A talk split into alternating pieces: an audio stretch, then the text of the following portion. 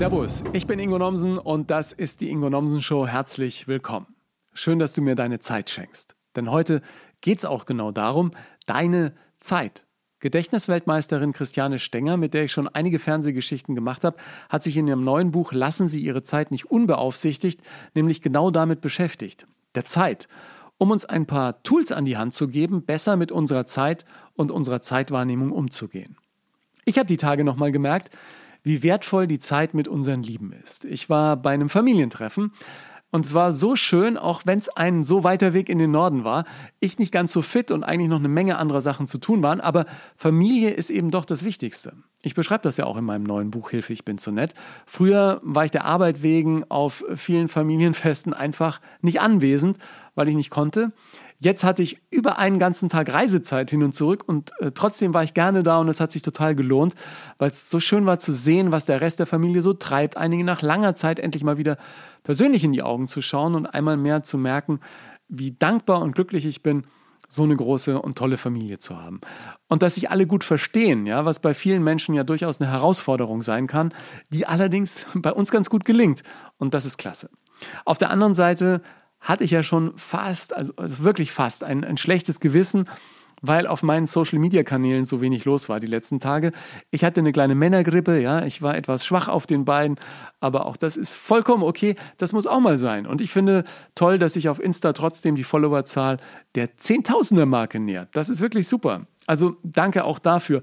Und ah ja, ich, ich bin ich bin auch nicht ganz umsonst krank geworden. Ich bin angespuckt worden, ja, von meinem Nachwuchs. Also war, war irgendwie auch lustig und doch schlimm. Immerhin weiß ich jetzt, was im Strahl, im Strahl kotzen, ich sag's offen, äh, wirklich bedeutet. Und ich war überhaupt nicht sauer, ja. Im Nachhinein fand ich es ja fast schon lustig, weil er mir auch so leid getan hat, ja. Aber jetzt sind alle äh, wieder fit und ich, äh, ich will das nicht weiter ausführen. Ich muss da ja auch niemanden äh, unnötig auf die Nerven gehen, ja. Also vom Zeitempfinden nur hat es ewig gedauert, bis ich wieder grundgereinigt war und vor allem meine Klamotten, ja. Und am Ende ist es wieder ein tolles Gefühl, ähm, nachdem ich jetzt ein bisschen flach lag, gesund zu sein und äh, und auch doppelt geimpft. Toi, toi, toi. Ja, und jetzt wünsche ich jedem, der diese Episode hört, dass er mit seiner Zeit künftig ein bisschen anders umgeht und ein bisschen sensibler wird, was den Einsatz unserer Zeit angeht. Im Podcast gibt es dazu heute viele inspirierende Gedanken, die deinen Blick auf die Zeit und dein Leben auch verändern könnten. Für Christiane war es wahrscheinlich als Gedächtnisweltmeisterin und Bestsellerautorin nur ein weiterer logischer Schritt, sich intensiver auch mit der Zeit zu beschäftigen, die ja auch nur ein Konstrukt unseres Hirns ist. Viel Spaß mit uns. Okay, ladies and gentlemen, open your ears. It's the Ingo Nomsen Show. Recording in progress. Grüß dich, Christiane. Hallo, Ingo. Mal ist ewig her, dass wir uns zuletzt gesehen haben. Äh, du, du hast äh, Kindergartenkinder äh, am Namen erkannt, die du vorher nicht kanntest. Ne? Das ist wie lange her? Also das ist gefühlt mindestens schon gefühlt 15 Jahre her oder so. Krass, oder? Wie, wie, wie die ja. Zeit vergeht. Ja? Zeit ist ja das große Geheimnis, wie ich in deinem neuen Buch gelesen habe. Und irgendwie ist ja Michael Ende jemand gewesen, der das auch schon immer äh, so gesehen hat und uns das mit auf den Weg gegeben hat. Was ist so dein erster Moment, an den du dich erinnern kannst, an dem dir Zeit zum ersten Mal bewusst als eine feste Größe in deinem Leben klar geworden ist? Äh, also tatsächlich würde ich sagen, hat es dann ähm, mit der Schule begonnen, als man auf einmal so einen Tages, geregelten Tagesablauf hatte, den es dann gab und dann die irre Vorstellung, dass man diese Schule jetzt äh, die nächsten 13 Jahre im besten Fall bewältigen muss. Und das hat äh, mich erstmal so schockiert. Da ist mir erstmal so die die Länge von Zeit klar geworden. Und gleichzeitig seltsamerweise erinnere ich mich aber auch noch als Kind, dass ich immer ganz oft eigentlich auch super absurd dachte, dass ich schon zu spät dran bin, weil ich zum Beispiel immer Schauspielerin werden wollte. Ich dachte, glaube ich, mit acht Jahren schon, es ist zu spät. Wenn du es jetzt noch nicht bist, dann bist du es auch. Ja, also ich, eine ganz seltsame Zeitvorstellung. Ja, aber das ist doch total krank. Ich habe das ja in dem Podcast neulich auch schon erzählt. Bei mir war das auch immer so. Ich, ich schon mit 15, 16 dachte ich, ja, für eine Schauspielkarriere ist es jetzt zu spät, weil die bei irgendwelchen Kinderserien, da waren die ja alle schon und dann dachte ich mir mit 20 Jahren Moderator zu werden, das kannst du jetzt eigentlich auch schon vergessen. Und irgendwann ein paar Jahre später zum Fernsehen zu gehen, das wird auch nichts mehr. Woher glaubst du, kommt das? Ähm, das ist einfach so, ein, so, eine seltsame Ansichtsweise. Also wir bauen uns ja alle, unser Gehirn kreiert sich ja die eigene Welt durch alle Sinneseindrücke und Erfahrungen, die wir machen.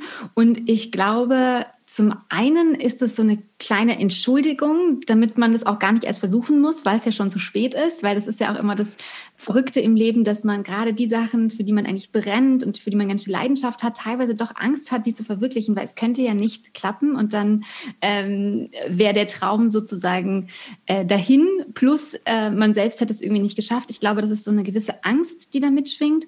Und natürlich hat man dann eben, also wir vergleichen, wir sind die Menschen und wir, das liegt in uns, dass wir uns einfach vergleichen. Und wenn wir natürlich dann andere ähm, Kinder, SchauspielerInnen, ModeratorInnen sehen, die es quasi schon geschafft haben, denken wir, ah, das ist dann quasi nur für die und nicht für uns. Und dann haben wir auch oft diese seltsamen Gedanken, dass wir dann irgendwie vielleicht nicht gut genug sind. Aber äh, das ist ja einfach nur äh, leben und besser werden und lernen, indem man einfach immer Sachen entdecken, nur entdecken kann, wenn man sie ausprobiert und nicht, wenn man leider zu lange abwartet und hofft, dass sie von alleine in das Leben springen. Ja, bei mir ist es so witzig, dass sich das in den letzten Jahren so ein bisschen, ähm, bisschen gedreht hat. Ich glaube mittlerweile auch nicht mehr, mhm. dass ich zu alt bin für die große Abendshow. Und du hast den Schauspieltraum auch noch nicht aufgegeben, oder?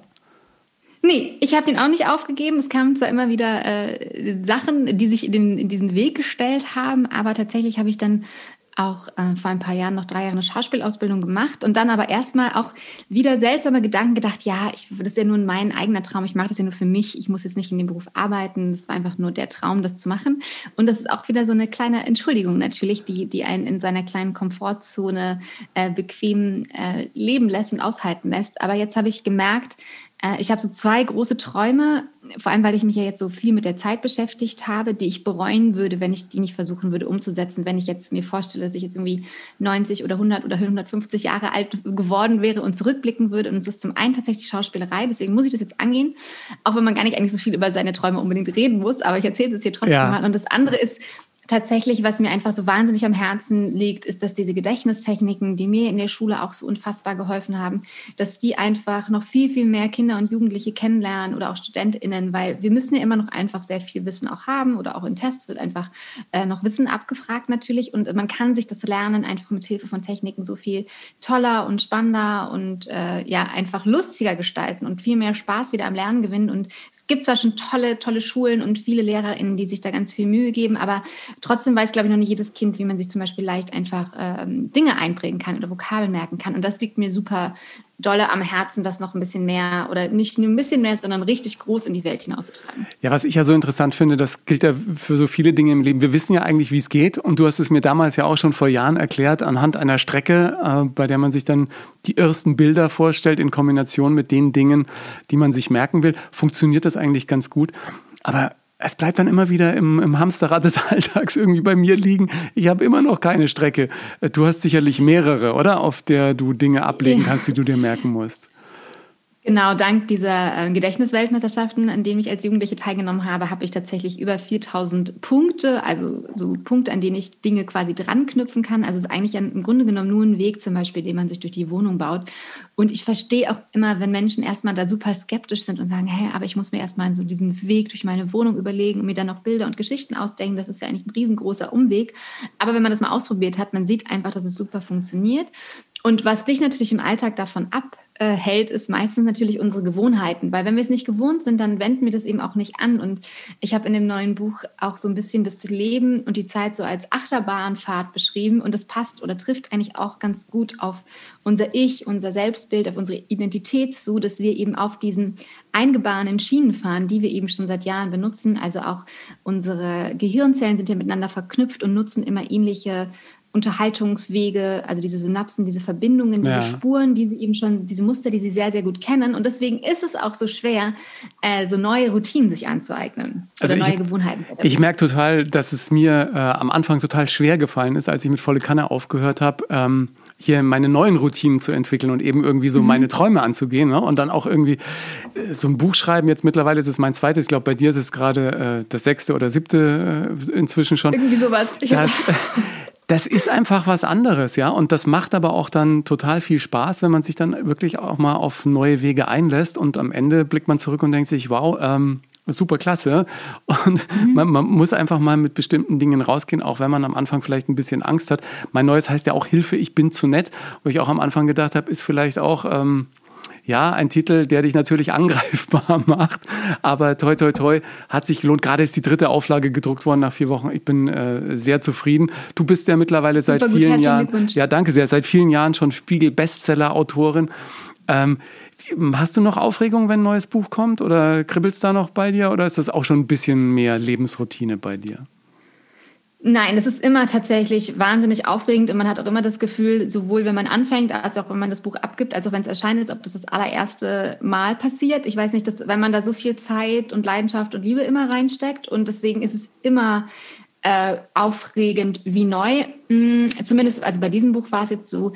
Einmal war das total irre, weil ich so viel um die Ohren hatte. Es war so ein Moment, wo ich noch gedreht habe für wie wert ich und hatte gerade meine Schauspielausbildung angefangen. Plus ähm, war aber mein Buch, glaube ich, irgendwie auf Platz vier der Spiegel-Bestsellerliste. Und ich weiß noch, ich war in einem Buchladen und habe mir diese Bücherwand angeschaut und das war, ich habe so gedacht, das fühlt sich so unfassbar krass umwerfend an. Und dann stand ich da davor und weil ich einfach so energielos war, weil ich so viel zu tun hatte, dachte ich, ach krass, so fühlt sich das an. Okay, weiter geht's. So manchmal hat man dann in diesen Phasen, wo man dann irgendwie ähm, ja einen Erfolg zu verbuchen hat und zu feiern, hat gar keine Zeit, das wirklich richtig zu genießen. Und das hat ja auch dann wieder mit der Zeit zu tun.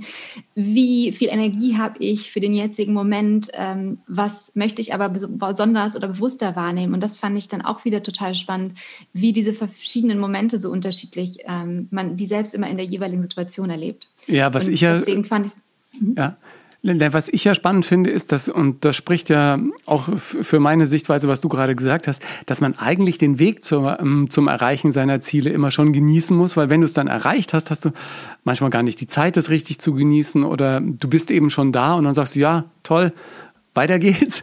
Und dann hat man ein paar Jahre für irgendwas gearbeitet und kann den Moment dann gar nicht so richtig genießen. Deswegen glaube ich, wenn man den Weg dorthin schon richtig genießt, dann ist das eigentlich ein ganz, äh, ganz gutes äh, Zeichen dafür, dass das auch der richtige Weg ist.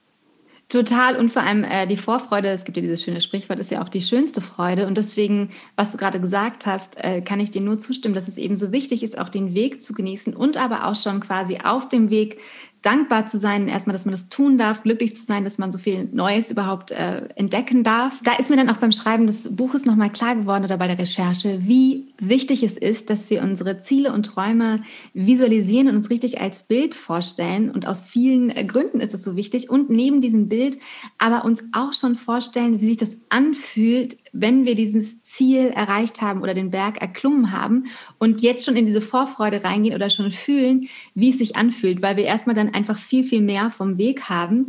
Und ich habe mir für das Buch eben auch versucht, ein Bild auszudenken, weil ich ja Bilder und Geschichten immer so super finde, um komplexere Dinge zu erzählen, wie unser Gehirn aussieht, dass da eben verschiedene Stimmen in quasi unserem Gehirn sitzen in Form von kognitiven Phänomenen, die ich mit Tieren symbolisiert habe. Also zum Beispiel ist da die Logik, äh, die symbolisiert durch so einen Korallenfisch aus Texas, weil unsere logisches Denken vor allem im präfrontalen Kortex sitzt und dieser Korallenfisch aus Texas präfrontal mal gegen eine Glasscheibe geknallt ist. Das ist aber eine andere Geschichte.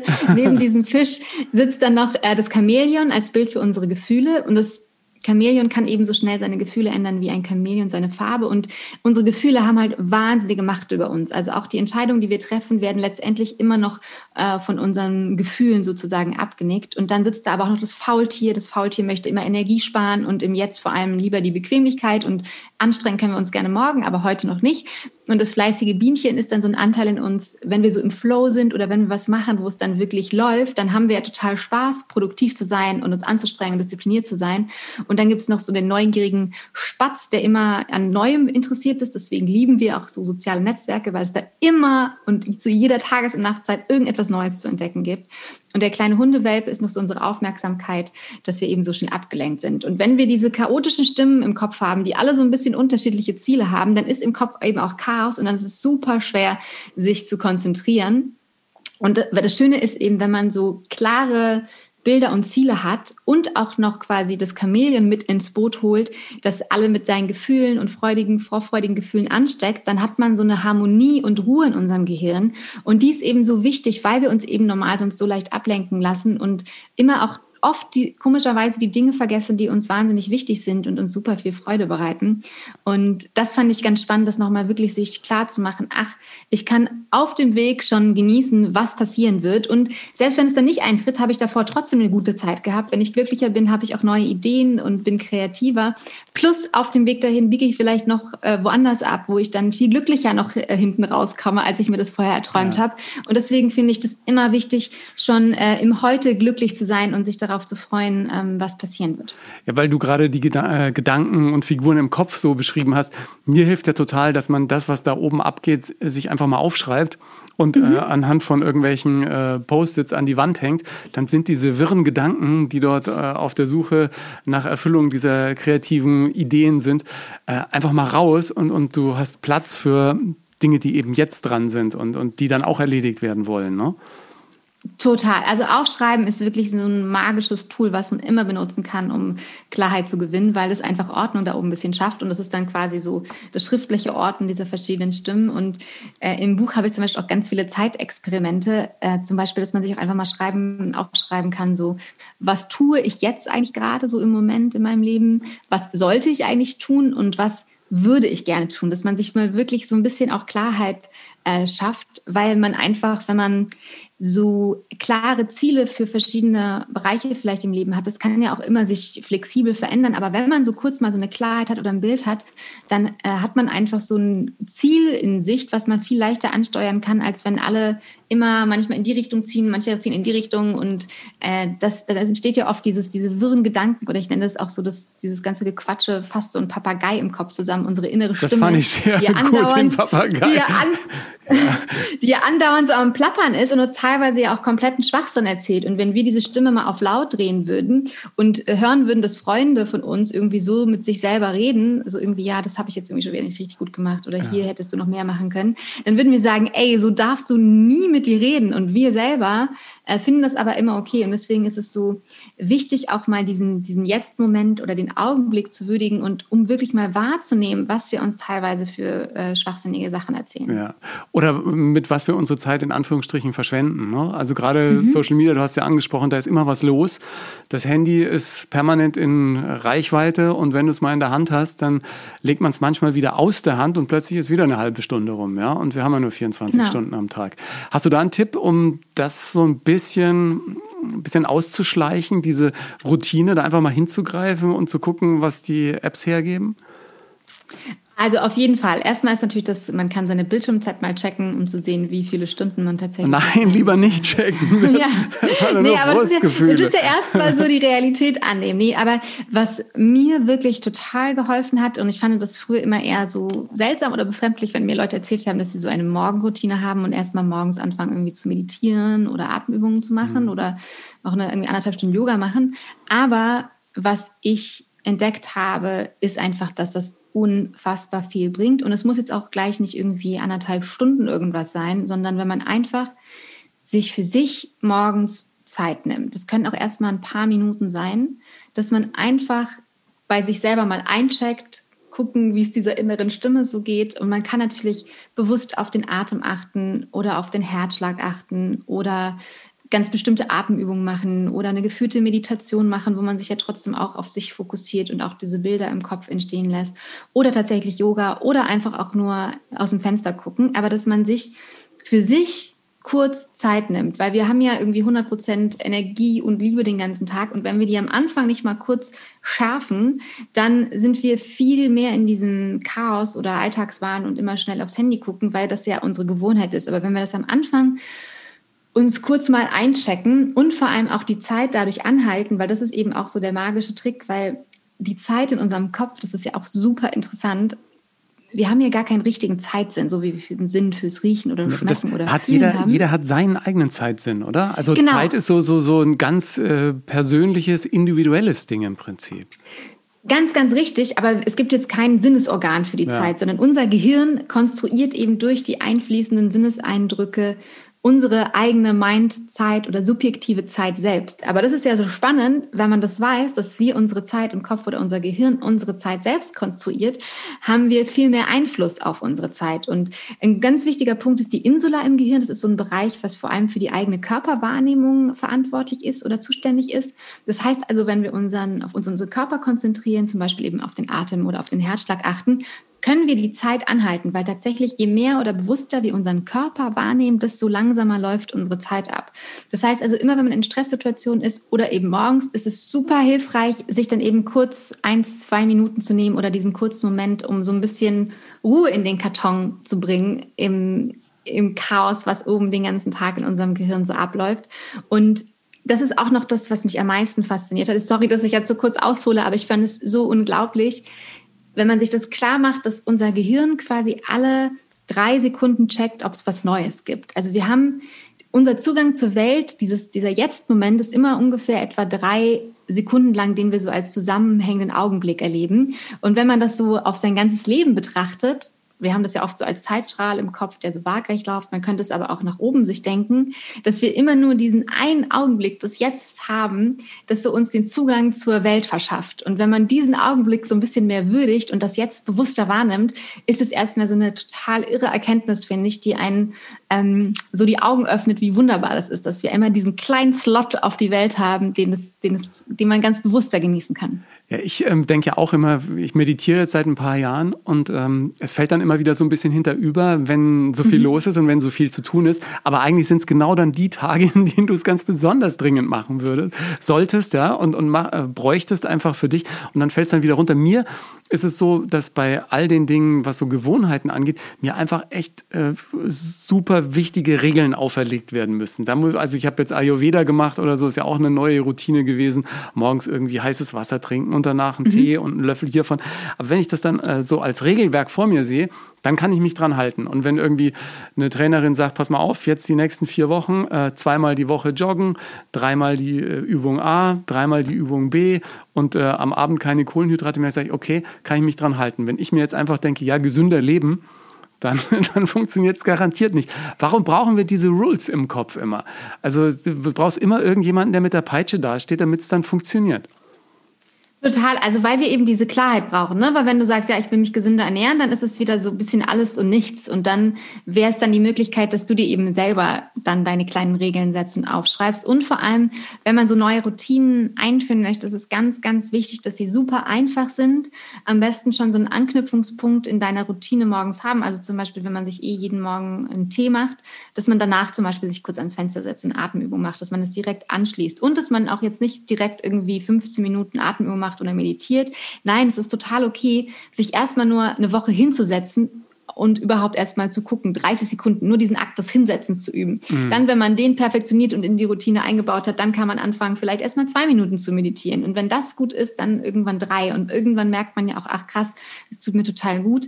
Äh, genauso wie mit dem Lauf, wenn man laufen gehen möchte, dass man nicht sofort irgendwie eine halbe Stunde joggen muss, sondern es ist auch vollkommen okay, erstmal mit zehn Minuten anzufangen oder fünf Minuten schnelles Gehen und dann joggen. Also, dass man nicht sofort immer erwartet, dass man alles richtig macht oder perfekt schon kann, weil das ist ja einfach das Schöne am sich entwickeln, dass man Step by Step besser wird. Und das darf man sich auch, da darf man sich eben auch die Zeit geben, weil sonst ist man so kurz eine Woche motiviert und hört dann nach einer Woche wieder auf, weil es dann auch super anstrengend ist und man keine so gute Erfahrung damit verbindet und deswegen umso einfacher, umso leichter, umso entspannter und umso positiver die Erfahrung ist, desto mehr möchten wir die dann auch von selbst natürlich jeden Tag wieder machen, weil wir merken ja, dass es uns gut tut. Und dieses Meditationsgeschichte, das ist ja auch so ein Trend, aber ich finde ganz, wie du auch gesagt hast, man denkt immer so, oh Gott, äh, ich habe so viel zu tun, ich kann jetzt nicht noch irgendwie eine Viertelstunde meditieren. Und man vor allem, man denkt, es klaut ja einem wieder Zeit. Aber man lernt ja beim Meditieren eben auch auf diese Gedanken zu achten und diese Gedanken, die einem später am Tag der Zeit klauen können, wenn man so im Stress ist oder auf so einem Autopilot-Modus, da kann man eben vorher checken, wenn irgendwie die Gedanken wieder auf seltsame Wege abhauen möchten, dass man selber ein bisschen mehr Macht über sich und seine Gedanken und damit dann eben auch über die Zeit gewinnt. Ich glaube auch, dass die Menschen in anderen Regionen der Welt einen ganz anderen Zugang zu Zeit haben. Ich war mal in der Karibik und da sitzen die Leute dann einfach am Wasser oder auf irgendeiner Brücke oder unter einer Palme und ähm, gucken einfach mal. Und ein Deutscher, der da ausgewandert ist, sagte zu mir dann, ja, wir müssten eigentlich Seminare anbieten, wo Menschen aus Europa einfach in die Karibik fahren, sich irgendwo hinsetzen und mal extreme relaxing, einfach mal vier Stunden durch die Gegend schauen. Das kann extrem viel bringen, ja. Und dieses Gefühl, kann man sich natürlich in der Stadt irgendwie ähm, jetzt, jetzt wahrscheinlich nicht genauso äh, wiederherstellen, aber zumindest wenn man mal auf dem Land ist, wie bei uns in Bayern, da setzt man sich auf den Berg unter einen Apfelbaum und guckt mal ins Tal. Und ich glaube, die alten Bauern, die früher auf ihrer Bank abends gesessen sind bei einem Seidel Bier, die haben im Prinzip auch nichts anderes gemacht. Ne? Das ist auch so eine Art Tot Meditation. Äh, total. Ähm, das ist ja tatsächlich eben auch das äh, Faszinierende dass wir genau heute jede einzelne Sekunde, wo wir irgendwie gelangweilt sind, einfach dazu nutzen, äh, aufs Handy zu schauen. Ne? Und früher saß man eben irgendwo rum und hat einfach in die Gegend geschaut, weil auch eben kein Fernseher, kein Radio in der Gegend rum war. Und deswegen, es gehört hier einfach auch, ist ein ganz wichtiger Teil für uns und unser Gehirn auch einfach zu entspannen, dass wir eigentlich diese Ruhephasen haben. Und das brauchen wir auch eigentlich, um das Erlebte zu verarbeiten, was wir den ganzen Tag so erleben. Und deswegen umso wichtiger, dass wir diese kleinen Mini-Inseln uns mal schaffen und dann sogar, selbst wenn wir das Handy schon gezückt haben und irgendein soziales Netzwerk aufgemacht, sagen, hey, atme ich doch mal lieber kurz durch und steck's wieder weg und äh, schau mal, was bei mir eigentlich selbst los ist. Weil es ist ja auch total die Verbindung zu sich selbst, die man aufbaut. Und wir sind ja ganz oft so tendenziell, dass wir eher wegschauen und gar nicht so hingucken wollen, was bei uns eigentlich los ist. Ja. Und es kann aber total spannend sein zu entdecken, äh, was wir eigentlich ähm, so wirklich machen wollen. Und meistens wollen wir gar nicht unbedingt aufs Handy gucken. Ja, manchmal wollen wir ja im leben, und das ist ja mir nicht anders gegangen in den letzten vier Jahren, vielleicht auch ganz andere Dinge machen, als die, die momentan an der Oberfläche äh, schweben. Und dann braucht es einfach Zeit, Mut und, und ein bisschen ja, ein bisschen Zeit auch, um auf Entdeckungsreise zu gehen und so das alte Ich wieder zu entdecken. Ja, und ich toi toi toi hatte das Glück, dass mir das irgendwie gelungen ist. Aber wenn du Pech hast, dann kommst du erst mit irgendwie 60 auf den Trichter und dann ist äh, vielleicht schon noch mehr Zeit vergangen, in der du hättest deine eigenen Träume und Bedürfnisse auch mal wahrnehmen und umsetzen können. Ja, aber da würde ich, also total, aber auch da würde ich immer sagen, ist es nie zu spät. Also natürlich muss man jetzt, äh, mit 60 wird man vielleicht jetzt nicht nochmal Arzt, aber wenn man es, wenn es einen interessiert, kann man ja trotzdem nochmal studieren. Es gibt Leute, die mit 97 einen Masterabschluss machen. Es gibt Leute, die total spät mit der Schauspielerei anfangen. Und natürlich ist es viel schwieriger. Und du musst ja jetzt auch keine Hollywood-Schauspielerin mehr werden. Und selbst wenn du dann aber mit 60 entdeckst, ach, ich wollte mal Theater spielen, ich gehe mal in so eine äh, Laienschauspielgruppe in Anführungszeichen oder wir stellen jetzt unser eigenes Theaterstück auf die Bühne oder ich singe vor äh, zehn Freunden oder besuche einen Theaterworkshop, das, dieses, dieses künstlerische Ausdrücken jetzt in dem Fall, das ist ja eigentlich wurscht, ob man das vor drei, vor sieben oder vor 200 oder noch mehr Leuten macht, weil dass äh, ja so eine Bühne oder so einfach eine Bühne ist, egal wie groß sie ist. Und man hat wahrscheinlich auch noch ein bisschen Glück, wenn man weniger Adrenalin verarbeiten muss, wenn vor so großen Menschenmassen. Also deswegen würde ich sagen, es ist nie zu spät, sich nochmal irgendwie dahin zu trauen, wo die Leidenschaft so immer heimlich ähm, geschlummert hat. Und auch es ist ja ganz oft so mit Projekten, die wir irgendwie, die eigentlich super wichtig sind, dass wir die so irgendwie lange aufschieben, weil sie sofort perfekt sein sollen. Oder wir denken, wenn wir es ja. machen, dann muss es sofort, sofort auch gut sein. Und deswegen, da geben wir uns dann oft irgendwie seltsamerweise eben keine Zeit. Also ich wollte immer schon jahrelang Online-Kurs über Gedächtnistraining machen, weil mir das eben so wichtig war, das auch den Leuten über dieses Online-Training zu machen. Und ich habe es dann irgendwie, weil ich es so gut machen wollte, dass es perfekt ist, immer gesagt, nee, es ist nicht der richtige Zeitpunkt, weil ich jetzt nicht genug Zeit habe, es perfekt Das ist wie mit meinem Podcast. Das ist genau ja. das Gleiche. Genau, aber das, das ähm, die Magie in allem liegt einfach tatsächlich im Anfang. Wenn du einfach ja. dann beginnst, Step by Step, äh, Step by Step, passiert ja auch die Magie des Lebens, dass man auf einmal dann Leute trifft, dann hier noch was liest, dann den Podcast hört, wie du das umsetzen kannst. Und auf einmal ist, es dann da. Du hast dir aber ein bisschen Zeit gegeben, genau. Aber das Wichtige ist als Anfangen und dann entwickelt sich das ja auch. Und ähm, genau, ich bin jetzt auch total glücklich, dass dieser vierwöchige Gedächtnistraining Online-Kurs endlich fertig geworden ist. Und dann dachte ich mir aber nur so, Christiane, das hätte auch schon wirklich vor Jahren da sein können, wenn du ein bisschen zum einen mehr an dich geglaubt hättest und wenn du dir auch die Zeit gegeben hättest, dass es eben nicht sofort innerhalb eines Monats dann perfekt ja. fertig sein muss. Also teilweise ist es ja auch so, weil wir Zeit als so wertvoll und kostbar bewerten, denken wir, oh, wir dürfen jetzt die Zeit irgendwie nicht mit falschen Sachen verschwenden. Ja, aber machen wir es dann doch, ne? Dann, dann binge-watchen ja, genau. wir wieder irgendeine Serie, anstatt genau. uns um die nächste Podcast-Folge zu kümmern. Genau, oder, oder nur, oder mal wieder irgendwie den Malkasten rauszuholen, mal ja. ein Puzzle zu machen. Also ganz banale Sachen, Sachen, die eigentlich total viel Spaß machen, aber man denkt, nee, man darf ja jetzt irgendwie nicht seine, seine Zeit irgendwie verschwenden ja. mit so Sachen, die gar keinen Sinn und Zweck haben. Bei Serien und so ist es irgendwie okay, weil das ist ja Erholung in gewisser Weise. Kultur. Kann man sich da so Kultur. ein bisschen austricksen, genau. äh, man muss ja auch mitreden können, aber das finde ich so schade, dass oft, ähm, also natürlich ist Zeit ist wahnsinnig wertvoll und oft eben verschwenden wir Zeit, weil wir denken, wir haben zu viel davon. Andererseits haben wir aber auch dieses, diese Krux, dass wir manchmal eben nicht Sachen machen, weil wir denken, sie ist zu wertvoll. Deswegen ist es so komplex und aber auch äh, spannend und ein aufregendes Thema. Ja, ja, total. Also ich, ähm, um mit 60 jetzt noch Hollywood-Schauspielerin zu werden, wird es bei mir noch ein schwerer Weg. Da, da, da, müsste noch ganz, noch ganz viel passieren. Was ich ja auch so spannend finde, ist im Zusammenhang mit Zeit, dass mir zum Beispiel meine letzten vier Jahre wie im Flug vorkommen. Und es ist mhm. aber trotzdem oder gerade weil so viel Verschiedenes passiert ist. Ich denke, die letzten vier Jahre, das müssten eigentlich irgendwie acht Jahre in meinem Leben gewesen sein. Und ähm, auf der anderen Seite habe ich irgendwie 20 Jahre äh, beim ZDF moderiert und denke mir, das war doch erst gestern, dass ich angefangen habe. Ja? Also es ist irgendwie äh, echt äh, ein bisschen strange und seltsam, wenn man sich diese ja, Zeitwahrnehmung anguckt. Total. Also dieses, es gibt ja auch das sogenannte Zeitparadox, dass eben das Erleben und das Erinnern ganz oft komplett unterschiedlich sind. Also äh, oft ist es so zum Beispiel, wenn wir im Urlaub zum Beispiel fahren, dann geht am Anfang so die ersten zwei Tage wahnsinnig langsam vorbei, weil wir super viele neue Eindrücke haben und dann nach hinten rast die Zeit oder nach hinten raus rast die Zeit dahin und wenn wir dann nach Hause kommen, ist es so, als ob wir ewig weg gewesen wären. Und im Grunde genommen kann man das ganz vereinfacht sagen, wenn man etwas erlebt, was eher langweilig ist oder monoton ist, dann kommt dann das im Erleben super lange vor. Also wenn ich zum Beispiel beim Zahnarzt sitze und darauf warte, dran zu kommen, irgendwie eine halbe Stunde oder drei, dreiviertel Stunde oder noch länger, dann kommt es lang vor. In der Erinnerung, aber im Rückblick erscheint dann dieser Zeitraum total kurz. Und ganz oft, wenn wir eine Phase haben, wo wir super, super viel erleben, ist es im Erleben wahnsinnig schnell, weil so viel zu tun ist und wir super viele Eindrücke haben, die zu verarbeiten haben, aber wir eben gar nicht so viel Zeit haben, uns eben auf uns zu konzentrieren, weil es im Außen so viel passiert, dass die Zeit im Vergehen, im Erleben super schnell uns vorkommt.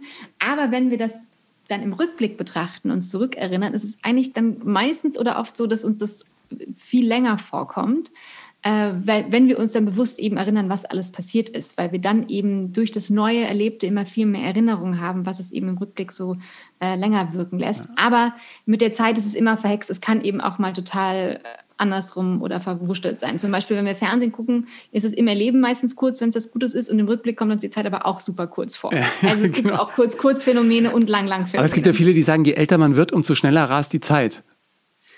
Ja, das ist auch tatsächlich ähm, wissenschaftlich gibt es da auf jeden Fall eine These zu, dass wir vor allem im, im Alter von etwa 25 so unseren Erinnerungshügel erreichen. Da äh, haben wir eben die meisten Erinnerungen und da kommt uns die Zeit langsamer vor, weil wir eben da sehr, sehr vieles zum allerersten Mal oder neu erleben. Erste Wohnung, erster Job oder Ausbildung fertig, irgendwie sowas in die Richtung. Also da passiert sehr viel zum allerersten Mal und deswegen erscheint uns die Zeit da langsamer. Und als Kind, wenn wir uns daran erinnern, natürlich diese Sommer oder Nachmittage waren ja teilweise unendlich lang, vor allem wenn man Abende waren ganz oder, lang. Oder Playboy, äh, Play, nicht Playboy, sondern ähm, wie sagt man? Playmobil. Playmobil. äh, Playmobil, oh, auch mehr Schlaf ist auch manchmal hilfreich. Ähm, Gameboy. Gameboy war das. Wort, was ich gesucht habe. Playmobil und Gameboy äh, spielen dürfte dann, äh, genau, war, das, war die Zeit immer ewig lang. Aber man muss ja dann auch sich wieder klar machen, als Kind ist man ja dann auch immer also eine viel kürzere Zeitspanne auf der Welt. Also wenn man irgendwie vier Jahre alt ist, ist dann ein Jahr nur ein Viertel des Lebens. Das ist natürlich super, super lang. Und später kommt natürlich immer so ein Stück dazu, weshalb es uns dann natürlich schneller vorkommt.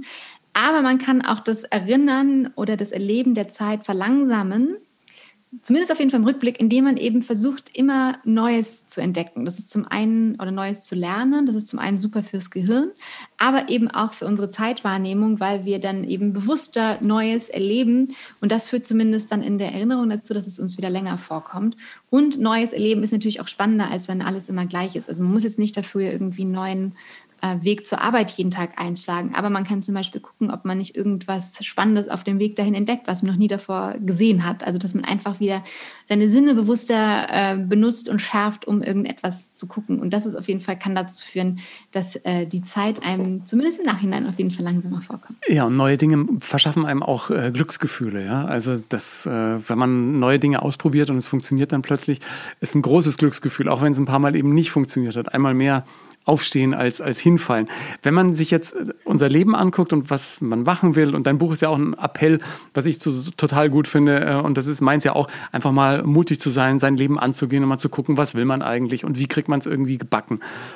Bist du ein Fan von To-Do-Listen und solchen Sachen? Hast du zu Hause äh, eine Liste für jeden Tag oder merkst du die die eh alle im Kopf? Also ich habe tatsächlich, glaube ich, verhältnismäßig wenig To-Do-Listen geschrieben. Ich glaube, ich komme in meinem Leben auf 100 To-Do-Listen. Also ich habe nicht sehr viele geschrieben, weil ich sehr viel im Kopf habe und immer so versucht habe, so Spontanes zu machen. Äh, ich finde aber To-Do-Listen überhaupt nicht schlecht, sondern sogar super. Man kann die natürlich auch immer dann nämlich priorisieren und gucken, was ist jetzt äh, nach dem Pareto-Prinzip das, das Allerwichtigste, was mich jetzt, also was sind die 20 Prozent, die mich um 80 Prozent nach vorne bringen und sich das, so Das sagst du jetzt mit so einem Halbsatz, ne? Aber das sollten wirklich alle, die uns zuhören, da mal äh, vielleicht auch nochmal googeln. Dieses Pareto-Prinzip ist ja wirklich ähm, auch eine hochspannende Geschichte. Da ja? könnte man eine eigene Podcast-Folge dazu machen. Ja, also ein ganz, ganz äh, Wahnsinnsphänomen, was tatsächlich auch in der Natur so vorkommt, ähm, muss man mal äh, wirklich googeln. Aber das ist eben das Spannende. Es gibt eben, um es kurz zu sagen, auch in, in der Arbeit, meistens brauchen wir eben 20 Prozent der Zeit, um 80 Prozent der Ergebnisse zu erzielen. Und in den letzten 80 Prozent der Zeit machen wir quasi den restlichen 20 Prozent ja. sozusagen. Und wenn man eben dann wenig Zeit nutzt, um die 80 Prozent zu schaffen, ist das auf jeden Fall äh, super schlau. Und was ähm, ich dann mit den To-Do-Listen gemerkt habe, ist, man versucht die dann irgendwie so zu priorisieren und abzuarbeiten, was Tolles. Aber oft kommen dann eben auch Dinge dazwischen und ich bin dann am Abend super unzufrieden, dass auf meiner To-Do-Liste noch mega viel draufsteht und ich habe oft das Gefühl, dass ich dann nicht genug geschafft habe oder nicht das, was ich mir vorgenommen ja. habe. Und da habe ich dann gemerkt, und äh, das hat mir wirklich wahnsinnig geholfen, dass ich äh, die Pomodoro-Technik anwende, beziehungsweise einfach meinen Timer auf 30 Minuten oder 25 Minuten, je nachdem stelle. Oder ich habe mittlerweile auch eine Sanduhr, eine halbe Stunde. Und dass mein Ziel dann eben nicht ist, irgendwie diese sieben Punkte von der To-Do-Liste abzuarbeiten, sondern mein Ziel für den Tag ist, 40, äh, nee, Quatsch, nicht 40, sondern viermal irgendwie diese Pomodoro-Einheiten oder äh, Warum heißt das Pomodoro? Drehen. Weil der Erfinder hatte so eine Küchenuhr in Form einer Tomate. Ah, alles klar. Weil ich ich habe hier so, so, so einen Time-Timer. Ne? Den kannst mhm. du einstellen, äh, einschalten und äh, kannst dann auch immer Viertelstunde, halbe Stunde, Dreiviertelstunde. Und ich habe das äh, zum Schreiben des Buches immer benutzt, weil dann natürlich auch, kommst du auch manchmal in so Phasen rein, wo du wieder denken willst und so. Manchmal ist ja einfach nur wichtig zu schreiben. Und dann hatte ich immer dreimal am Tag oder so einfach äh, Write or, no or Nothing heißt es dann. Ne? Stellst da ja. 45 Minuten und dann wird entweder geschrieben oder du schaust aus dem Fenster und magst nichts. Und was macht der Mensch dann natürlich? Er denkt sich, ja, ich muss doch produktiv sein und dann schreibt er irgendwas und ein bisschen was konnte man dann immer wieder äh, verwenden. Also die Pomodoro-Uhr. Mhm, voll gut. Und das, und das Schöne daran ist ja eben, dass es dabei darum geht, eben, genau, entweder machst du eben dein Zeug konzentriert oder du machst nichts, aber es gibt quasi keine Ablenkung. Ja. Es ist quasi nicht erlaubt, aufs Handy zu schauen oder doch mal kurz E-Mail zu checken und zu beantworten. Und das führt dann dazu, dass man in diesen vier Einheiten, das sind ja dann quasi nur zwei Stunden hochkonzentrierte Arbeit, aber in den zwei Stunden, wenn du die konzentriert nutzt, schaffst du wahrscheinlich viel, viel mehr, als wenn man oft so rumdaddeln würde und dann mache ich hier die E-Mail und dann kommt da eine neue E-Mail, dann kurz noch ein Telefonat. 80-20-Prinzip. Ja, genau. Und deswegen, das hat mir total geholfen und vor allem was das Gehirn auch glücklich macht, ist es, ähm, wenn es das erledigt, was es sich vorgenommen hat. Und wenn man dann diese vier Einheiten zum Beispiel oder sechs Einheiten oder wie auch immer, wie viele man, wie viele 30 Minuten oder 20 Minuten oder 25 Minuten Slots man selber irgendwie einbauen kann in den Alltag, dann habe ich, wenn ich das geschafft habe, dann fühle ich mich abends total glücklich und habe wahrscheinlich sogar mehr für meine To-Do-Liste geschafft und bin einfach zufriedener und bin dann aber am nächsten Tag besser wieder gelaunt und dann auch besser in, meinen, in der Arbeit und in der Umsetzung von allen Sachen, die ich immer so am Tag machen möchte, weil ich einfach mit mir zufriedener bin und dadurch einfach auch glücklicher. Und wenn man glücklich glücklicher ist, arbeitet man einfach auch besser und ist sogar kreativer. Ja. Und was total wichtig ist für das äh, Glück und die positive Zeiterfahrung, habe ich in deinem Buch gelernt, ist Resonanz, also auch das Miteinander mit anderen. Das, das tut uns einfach gut, gerade in Zeiten, in denen jeder allein am Handy hängt die meiste Zeit ist es so wichtig, äh, sich mit anderen auch zusammenzutun. Hast du Freundschaften, die ein Leben lang schon andauern? Also tatsächlich, meine allerbesten Freunde kenne ich tatsächlich teilweise schon aus dem Kindergartenalter. Also die sind, wir sind immer noch so fünf Mädels mittlerweile verteilt auf der ganzen Welt, aber die ich noch kenne. Äh, Gerade sitze ich auch bei meiner allerbesten Freundin in, in, der Nähe von Hamburg. Wir kennen uns aus der Schulzeit im Internat noch, also auch schon eine halbe Ewigkeit. Äh, genau, also ich habe äh, tatsächlich glücklicherweise viele Freundschaften auf die ich aufbauen kann, die irgendwie ganz besonders sind und tatsächlich aber auch daran, weil ich immer auch schon während meines Berufslebens den Fokus auch auf Freundschaften total doll gelegt habe. Also egal, wo ich war, ich habe immer noch versucht, nach Hause zu kommen, auf die Party zu gehen, selbst wenn ich hundemüde war, ähm, meine Freundinnen überall zu treffen oder mir Zeit zu nehmen für die. Und ja, genau, und das, dieses Resonanz, ähm, diese Resonanzidee oder dieses Wort ähm, stammt ja unter anderem auch von Hartmut Rosa, der sich da ganz intensiv mit beschäftigt hat. Und er meint damit so eine Weltbeziehung. Also es muss gar nicht mit Menschen sein, aber Resonanz erfährt man quasi im Moment, wo man sich mit der Welt verbunden fühlt. Das kann auch zum Beispiel mit einem Surfbrett sein. Auf dem Surfbrett kannst du dich auch mit der, mit der Welt verbunden fühlen, aber eben natürlich auch ähm, mit Freunden, Bekannten und Verwandten. Und natürlich ist das eben auch äh, super wichtig für uns. Also auch, äh, wir brauchen eigentlich auch ganz viele Umarmungen, damit es uns gut geht oder körperlichen Kontakt. Und das ist natürlich Wahnsinn, dass es während der Corona-Zeit jetzt dann so, so wenig geworden ist. Und ähm, zumindest die, die man äh, eh, im Haushalt hat, kann man eigentlich gar nicht oft genug äh, umarmen, weil wir diese Nähe und diese Verbindung einfach als Menschen brauchen und weil es auch so gut tut. Das kann man nur unterstützen. Was ich super finde, du hast ein paar schöne Tipps, ähm, was die Zeit angeht in deinem Buch. Und drei davon habe ich mir jetzt mal rausgepickt. Du schreibst, Zeit anhalten kann man am besten durch Küssen, Zeitreisen kann man durch Lesen erleben und der Zeit entfliehen durch Musik. Das finde ich super. Und äh, weil zu dem Podcast ja auch eine eigene Playlist existiert, die heißt Der beste Song der Welt, äh, würde ich dich jetzt darum bitten, mir zu sagen, was denn dein bester Song der Welt ist. Ah, oh, ich habe tatsächlich. Du hast Hunderttausende. Aber vielleicht gibt es eine mhm. Nummer, die dich schon länger begleitet, mit der du bestimmte Dinge äh, verbindest. Vielleicht auch die Zeit. Ähm, also jetzt bitte nicht Prince Silent Times, time. oder? Ja, genau, One Moment in Time. Genau. Ein Zeitlied. Ähm, time after Time. Back in ähm, Time. Also das, den, den Song von uh, Journey finde ich ziemlich super. Just a small town girl. Ah. Aber ich, mir fällt gerade, siehste, äh. das ist aber mein, mein most happy Song, den ich auf jeder Party äh, zünden würde. Ähm, das ähm, macht mich wahnsinnig glücklich. Den habe ich auch gesungen, als ich, genau, Don't Stop Believing. Don't Stop Don't Believing. Stop Believing von Journey. Also im Prinzip ähm, der Soundtrack zur Erfüllung all unserer Träume. Genau. Auch das, das ist ja total mutig zu sein, zu vertrauen, dass viele Träume von einem selbst in Erfüllung gehen. Und deswegen, Don't Stop Believing, bin ich immer dafür. Ja, also ich finde ja ganz besonders toll, dass wenn man absurdeste Träume träumt und äh, lang genug dann auch wirklich dranbleibt und die nicht verliert, dass dann echt auch alles passieren kann. Was ist bei dir der größte Traum im Leben, der schon in Erfüllung gegangen ist, von dem du am Ende gar nicht dachtest, dass das passieren könnte? Oh, war, also das sind, also das sind, das Zu sind viele? viele Sachen, über die ich, das sind wirklich viele Sachen, über die ich gestaunt habe. Äh, ich war also zum Beispiel als Kind war ich einfach so wahnsinnig großer TV-Total-Fan und dann da eingeladen zu werden, war wirklich so magisch. Oder selbst MTV Home fand ich total super. Da wurde ich dann auch eingeladen, was ich mir auch nicht hätte vorstellen können, Bücher zu schreiben. Äh, das also war auch auf jeden Fall ein Traum, wo ich, das war nicht im Bereich des, des Möglichen. Ähm, ich mal eine Musical-Ausbildung anfange, hätte ich auch. Also den Moment weiß ich noch, wo ich da die Zusage bekommen habe, dass mich das wahnsinnig fasziniert und glücklich gemacht hat. Also du müsstest hat, mehr ähm, singen auch wieder, oder? Ja, ich müsste auf jeden Fall. Also singen ist sowieso total äh, glücklich machend, äh, unter der Dusche überall.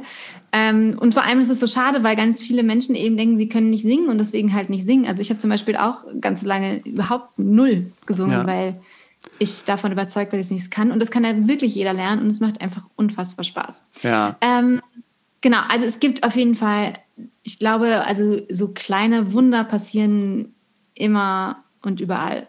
Ja. Also irgendwie auch mal mit meiner Schauspielkarriere. Irgendwann wurde ich dann, in, nachdem ich irgendwie ein paar Minuten in Berlin in der Bar mit jemandem gesprochen habe, zum Casting eingeladen, dann nicht mal wusste, dass ich eine Schauspielausbildung hatte. Also wenn man die Wunder ähm, dann wahrnimmt, dass das ist, ist andauernd passiert ein Wunder. Ja, also ich, ich habe das jetzt in vielen Interviews zu Hilfe, ich bin zu nett gesagt, habe, es ist Wahnsinn, was passiert, äh, welche Türen im Leben aufgehen, wenn man selber plötzlich offen dafür ist. Ne? Was dann alles so ineinander fällt und, und wie es dann plötzlich passiert. Und dann ähm, musst du auch bereit sein, wenn sie denn passieren, ja, diese, diese kleinen und großen Wunder der Welt.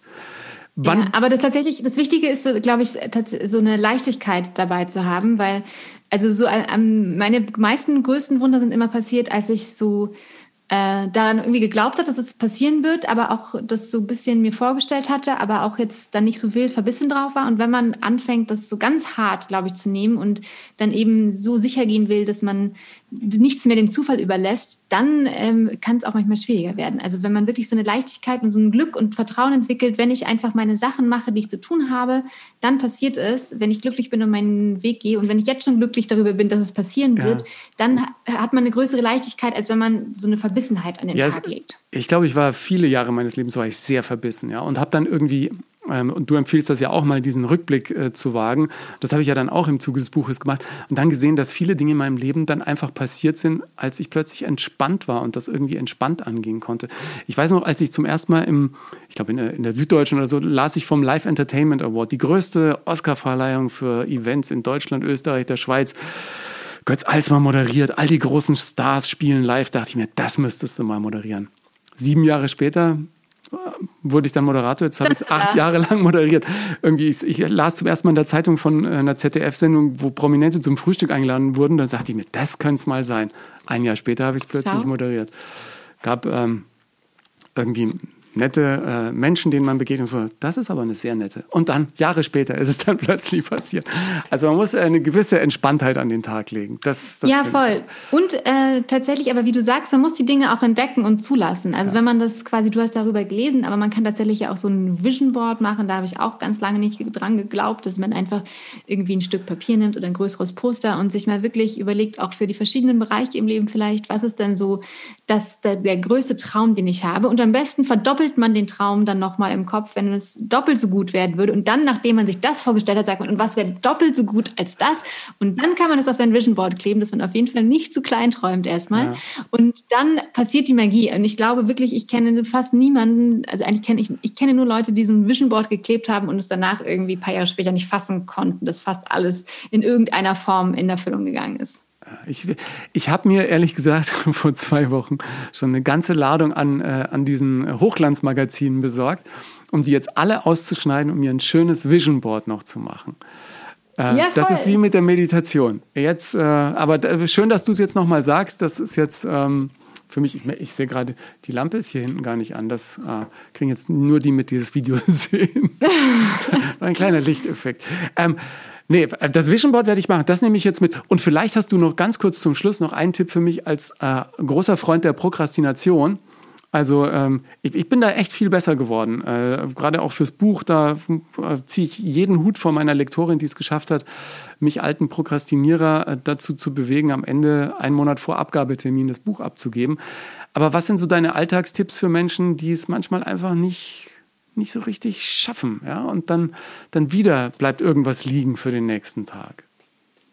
Also erstmal ist es total okay, das auch mal anzunehmen. Das ist einfach ein Teil von uns, Danke. das manchmal ist es eben auch total okay. Wir brauchen Pausen, unser Gehirn braucht Pausen und es bringt ja auch nichts, wenn du jetzt irgendwas gerade ein Buch schreiben möchtest, aber absolut nicht in der Stimmung bist, dann kannst du dich da auch hinsetzen und dann wird da auch nicht so viel Gutes bei rauskommen. Ich finde, das zu akzeptieren ist schon mal total gut. Und ansonsten ist wirklich der Trick, ähm, das ist ja, kann man so äh, 5 mal 5 Regel zum Beispiel auch nennen. Du, wenn du sagst, so jetzt, ich will eigentlich was machen, aber ich habe keinen Bock, kann mich auf die Couch setzen, dann sagst du, hey, du willst ja irgendwas für dich machen, komm, wir setzen uns jetzt fünf Sekunden lang hin und äh, entscheiden dann, ob wir fünf Minuten arbeiten möchten. So. Und in den fünf Sekunden kann man sich schon mal hinsetzen, ja, wie fühlt sich das an? Habe ich gerade Lust drauf? Und dann spürt man ja eigentlich, wenn man dann schon so ein Ziel im Kopf hat, dann kribbelt schon so ein bisschen, man denkt so, ja, ich habe schon Bock, okay, fünf Minuten, machen wir mal noch fünf Minuten.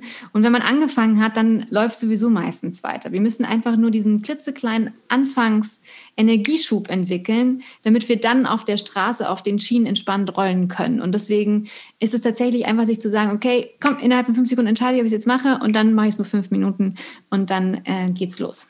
Ja, und dann entsteht Oder halt dieser, nicht. Und das ist auch ja, okay, genau. Ja, und dann entsteht auch dieser Flow. Also mir, ich weiß nicht, wie es bei dir ist nach dem sechsten Buch, aber gerade beim Bücherschreiben entstehen diese Flow-Momente, wo du dich abends ins Büro setzt und anfängst zu schreiben und dann legst du irgendwann äh, den Computer auf die Seite, hätte ich fast gesagt, oder den Stift und dann denkst du, oh, schon zwei Uhr nachts. Naja, es ist verdammt Genau, schnell vergangen, die Zeit.